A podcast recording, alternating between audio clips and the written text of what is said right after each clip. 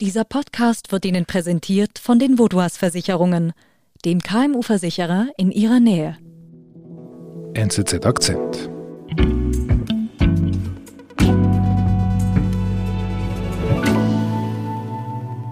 Mein Name ist Sascha Batjani, ich bin Journalist und arbeite für das Magazin der NZZ am Sonntag. Magazin, das heißt ja lange, lange Geschichten. Und du lernst ja deine Protagonisten recht gut kennen. Mhm. Hättest du gedacht, bei dieser Geschichte, die ja aus dem Jahr 2019 stammt, dass dich diese Geschichte so lange beschäftigt? Nein, nein, nie im Leben. Ich dachte wie immer, dass wenn man dann äh, mal fertig geschrieben hat, dass das vorbei ist. Aber die Geschichte äh, scheint mich wieder eingeholt zu haben und hört nicht auf. Sascha Batjani begleitet für eine Magazingeschichte Rainer Höss nach Auschwitz. Rainer Höss ist nicht irgendwer. Rainer Höss ist ein Nazi-Enkel. Sein Großvater war KZ-Kommandant in Auschwitz. Gute Story, oder? Sascha, wie beginnt deine Reise mit Rainer Höss? Das war im Dezember 2019. Und ich ähm, habe diesen Rainer Höss äh, in seiner Wohnung abgeholt. Der lebt in der Nähe von Stuttgart in einem kleinen Kaff namens Weil der Stadt. Und er hatte eigentlich seinen äh, Rollkoffer schon, schon bereit und wir luden den dann ins Auto und fuhren rund 1000 Kilometer äh, nach Auschwitz, nach Polen. Mhm. Wer ist dieser Rainer Höss, äh, der da neben dir sitzt? Warum fährst du diese lange Strecke? Rainer Höss, das ist ähm, der Enkel von Rudolf Höss. Und dieser Rudolf Höss, das ist der Lagerkommandant oder das war der Lagerkommandant von Auschwitz. Eigentlich der Erbauer und Erfinder des größten Konzentrationslagers der Nazis, Auschwitz-Birkenau. Mhm. Und dieser Rudolf Höss, also eben sein Großvater, der ist verantwortlich ähm, Tod von mindestens 1,1 Millionen von mindestens 1,1 Millionen Juden, Roma, Sinti und anderen Gefangenen, mhm. die ähm, am Zyklon B in diesen äh, schrecklichen Gaskammern dann erstickt sind. Und äh, mich hat interessiert, mit einem der Nachkommen dieses eines der größten äh, Mörders der Geschichte sozusagen nochmal an diesen Ort zu gehen, der quasi als Symbol für die, für die Shoah gilt. Mhm in äh, Künzelsau. Künzelsau? Ja, bei Fulda. Ich stelle mir das so vor, diese lange Reise im Auto. Was, was passiert da zwischen euch? Über was redet ihr da? Ja, er ist eigentlich äh, ein sehr offener Mensch. Also er hat sehr schnell über seine Familie gesprochen, über sich, über seine Kinder. Er war nicht jemand, den man jetzt da herauslocken muss, sondern er hat ganz schnell ähm, erzählt. Er erzählt ganz schnell, wie sehr er sich da eigentlich in seiner ganzen Familiengeschichte und auch in der Geschichte Deutschlands äh, festgebissen hat und davon nicht äh, loskommt.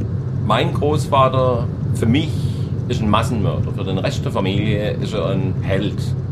Er hat mir erzählt beispielsweise, dass sein Bruder auch tief in diesem braunen Nazi-Neonazi-Sumpf drin ist, dass sein Vater auch ein ich glaube, er, die Formulierung, die er gebraucht hat, war rechts zum Erbrechen, rechts bis zum Erbrechen. Und er selbst als Kind habe nicht äh, mit Juden spielen dürfen. Äh, der Vater habe dann, so erzählt er es, aber eben das ist zum Beispiel äh, kaum zu überprüfen, aber er, der Vater habe dann so ein Schild an das Gartentor äh, gehängt und draufgeschrieben, Juden unerwünscht. Solche Geschichten kamen, kamen, kamen sehr oft. Und er hat auch davon erzählt, wie schwierig es ist, mit äh, 14, 15 dann sich diesem Sumpf, diesem braunen Sumpf loszusagen und äh, mit der Familie zu brechen und quasi neu zu beginnen. Und das hat er mir sehr detailliert ähm, und sehr authentisch eigentlich erzählt. Mein Vater, er, er glaubt an die Ideologie der Nazis. Er ist gläubiger Nazi bis heute. Er leugnet, was sein Vater getan hat, also sprich mein Großvater. Und ich habe irgendwann einfach den Punkt erreicht in meinem Leben, wo ich sagte, ich möchte nicht mehr. Er ist tatsächlich jemand, der, der unglaubliche Geschichten erzählt, eine nach der anderen. Das hört dann gar nicht mehr auf, der sprudelt richtig und ähm, vieles ist schwierig zu überprüfen. Manches klingt so unglaublich in so, in so, in so einem Erzählton. Sehr viele Anekdoten kommen da, sehr viel, sehr viel Wissen auch. Also er weiß natürlich sehr viel über die Geschichte, über seine, über seine, über seinen Großvater, über die ganzen Gräueltaten und so. Die, äh, die erzählt er auch fast schon so ein bisschen mit seinem leidenschaftlichen Schauder. Also er mag auch so ein bisschen diese Spannung und weiß auch, wie er, wie er vielleicht Journalisten fast schon bezirzen kann. Und dann habe ich mir natürlich die Frage gestellt, was habe ich wirklich von ihm? Wie viel Rudolf Höss steckt in meiner DNA, steckt in mir als Person? Kann ich auf der einen Seite liebevoll zu meinen Kindern sein, aber auf der anderen Seite auch dieser brutale Mensch?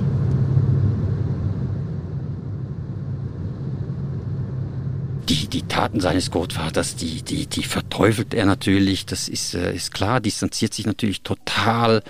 Also das, das, das ist klar, das war er schon von Anfang an, also auf der Reise war das ganz klar zu spüren.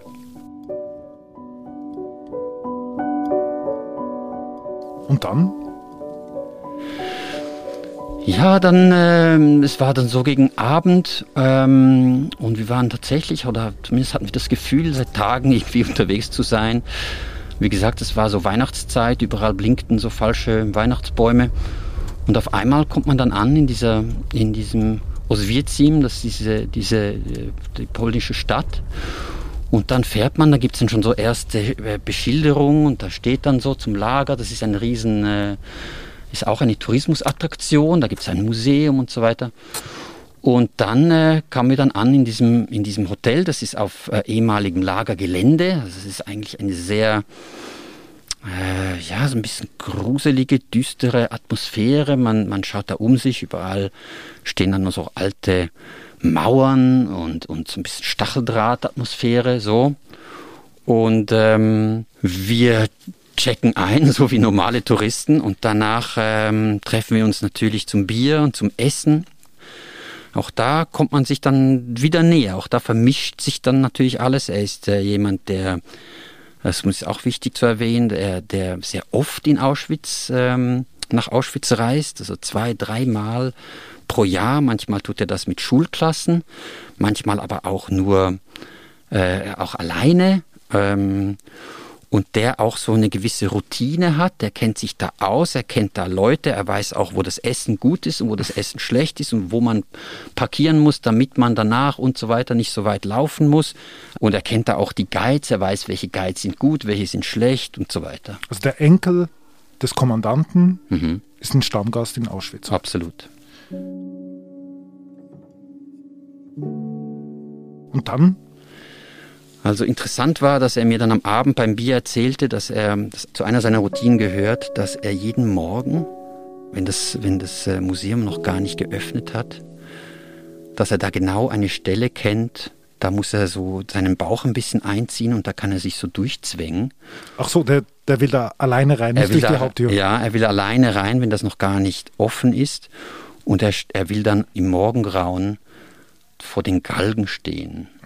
Vor diesem Galgen wurde sein Großvater nach der Befreiung von Auschwitz wurde er dort erhängt und äh, er will diesen er will diesen Ort spüren, er will diesen Galgen sehen, ich will an den Ort, so hat er es gesagt, ich will an den Ort, an dem mein Großvater gestorben ist. Er muss sehen, dass der tot ist, er, er muss dahin, hat er es gesagt, um seine eigenen Dämonen zu bekämpfen. Er muss sehen, dass das da passiert ist, dass da dieser, dieses Monster, das da, da gestorben ist. Und ich habe ihm das zuerst, auch das klang sehr, sehr, eigentlich fast schon irgend so was Wahnhaftes lag darin, dass jemand da um 5 Uhr morgens aufsteht in aller Kälte. Ich habe ihm das zuerst gar nicht richtig abgenommen oder zumindest dachte ich so, naja. Und habe ihm gesagt, einfach gesagt, er muss mich wecken. Wir hatten zwei Zimmer. Sonst glaube ich ihm das nicht und er hat mich tatsächlich geweckt. Und wir laufen da, wie gesagt, es war noch dunkel, die Menschen in dieser Stadt, weil das Lager ist irgendwo, grenzt ja dann wirklich an Wohngebiet. ja, es war alles noch so ein bisschen dunkel und die Leute schlafen und wir, wir zwängen uns dann durch diese, durch diese Gitter und stehen dann auf einmal vor diesen Galgen und, ähm, und ich schaue ihm dabei zu, wie er da, wie er einfach da so steht. Was geht dir da durch den Kopf? Ja, ich fand das natürlich Wahnsinn, wie da so wahnsinnig intensiv empfand ich das. Da kommt so wahnsinnig viel zusammen an diesem einen Punkt, so viel Geschichte, so viel Leid. Ähm, mich hat das, mich hat das natürlich wahnsinnig berührt und ähm, ja.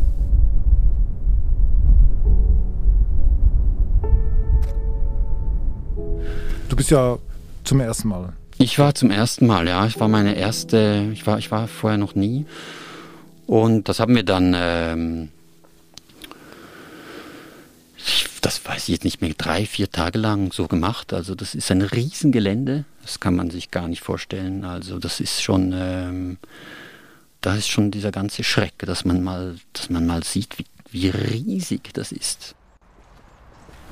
Und ähm, das war mir so auch nicht bewusst. Also, dass, ähm, wie viele Menschen da jeden Tag sich das anschauen. Das ist ein, ein, ein, ein, ein Touristenmagnet. Man kann äh, für 35 Euro aus Krakau mit Bussen werden die, die hingefahren, nicht nur nach Auschwitz. Man, macht, man kann auch so eine KZ-Tour machen. Dann klappert man äh, ein, zwei, drei äh, KZs pro Tag ab wenn ich das richtig im Kopf habe, dann war, war dann ist jedes Jahr eigentlich ein neuer äh, Zuschauerrekord. Es sind äh, zwei, über zwei Millionen Besucher 2018. Und da gibt es ähm, Bibliotheken, es gibt auch Pizzastände, es gibt riesengroße Parkplätze.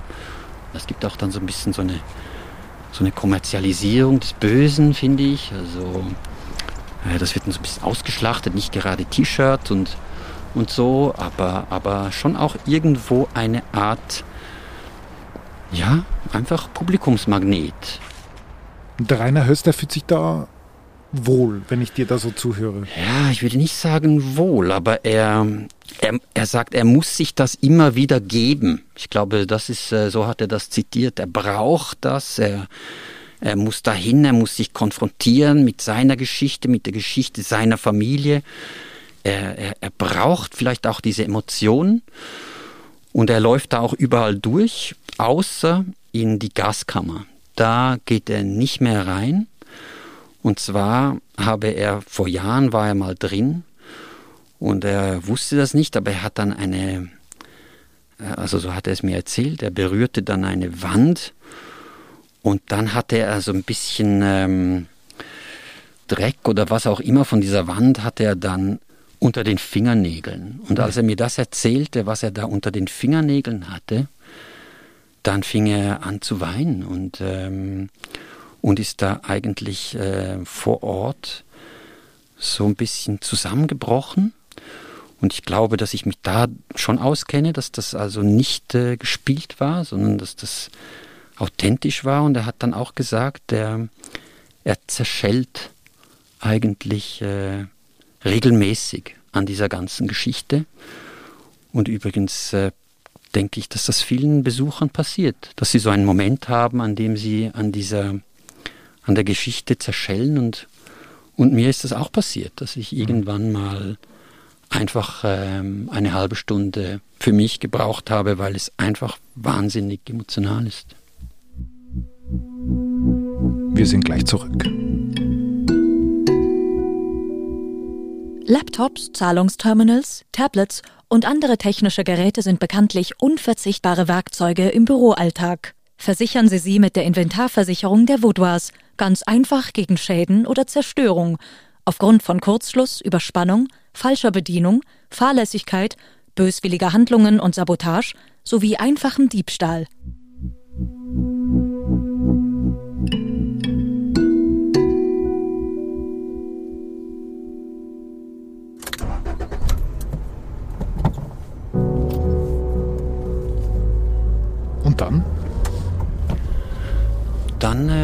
Steigen wir ins Auto. Kann ich mich gut erinnern, es war irgendwie mittags Und dann sind wir durchgefahren. Ähm, es hat dann angefangen zu schneien und zu hageln und alles Mögliche. Und wir fahren und fahren da in dieser äh, dunklen Nacht äh, durch Polen und dann durch äh, quasi AfD-Gebiet ähm, Osten Deutschlands nach Hause und er hört nicht auf zu reden. Man sieht, wo es hinführt, zu Mil millionenfachen Massenmord. Aber nicht nur einfach millionenfachen äh, ähm, Massenmord, sondern einfach ein, einen industriell geplanten und ausgeführten Massenmord.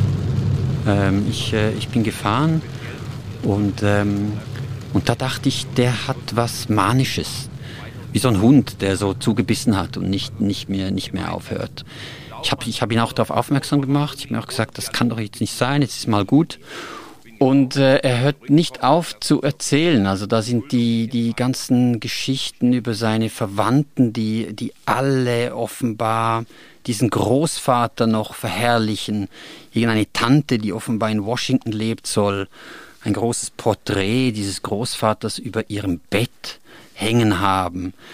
Er erzählt von seinen Auftritten weltweit, also äh, Toronto und äh, Osteuropa, immer an diesen Gedenkveranstaltungen jedes Jahr und, und dann erst alle fünf und alle zehn Jahre sind dann ganz sind sind, auf, sind weltweit große Opfergedenkveranstaltungen. Da lebt man ihn ein. Er ist eigentlich einer der ganz wenigen Enkel der jetzt ganz großen, ja, also Himmlers und Görings. Er ist einer der wenigen Enkel, die offen äh, hinstehen, die, die sich irgendwo positionieren, die, die Reden halten und öffentlich auftreten. Ganz viele haben sich zurückgezogen. Das, ist, das sind keine Namen, mit denen man da groß äh, an die Öffentlichkeit tritt.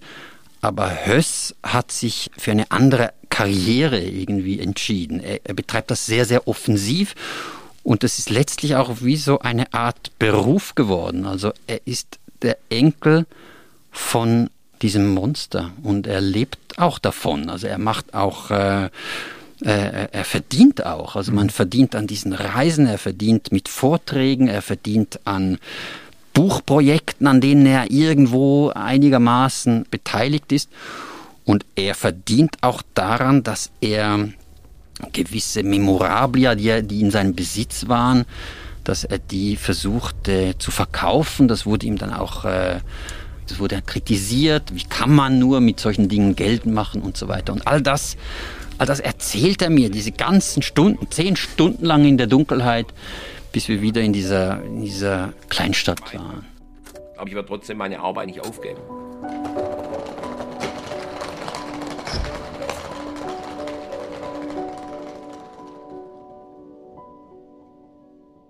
erscheint wie, du hast es auch so getitelt, besessen zu sein davon. Ja, es, es, äh, das war auch der Titel meines, äh, meines Textes. Er ist äh, besessen von diesem Auschwitz, besessen von seiner Familiengeschichte und der Geschichte Deutschlands. Dieser Artikel ist im Januar 2020 erschienen. Also die Reise war im Dezember 2019, vor Weihnachtszeit hast du gesagt dann erschienen im Januar 2020.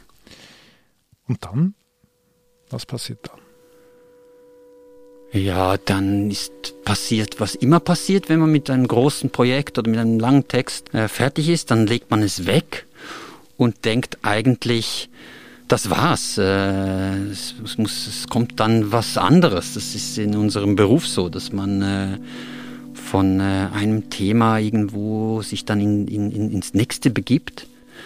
Aber ähm, dann äh, sind dann schon ein paar Wochen vergangen, erhielt ich einen Anruf äh, von einem Journalisten der deutschen Wochenzeitung Die Zeit und er bat mich äh, um, um einen Kontakt zu diesem Höss. Er fand den Text sehr interessant, er fand diese Figur sehr interessant.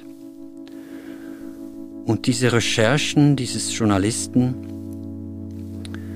decken dann eigentlich auf, dass ich, äh, dass ich mich von Höss täuschen ließ. Und ähm, ich kam dann als Journalist in Kritik. Ich, äh, ich äh, fing dann auch an, an mir zu zweifeln an meinen Fähigkeiten, an meinem äh, so Menschenverständnis und hatte dann eigentlich mehr als eine schlaflose Nacht wegen diesem, wegen diesem Reinerhös.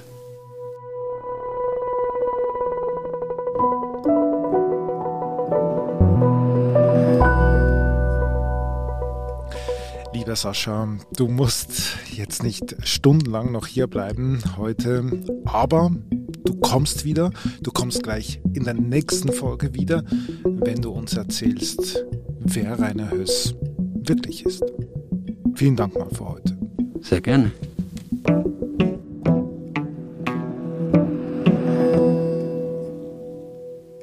Das war unser Akzent. Ich bin David Vogel. Bis bald.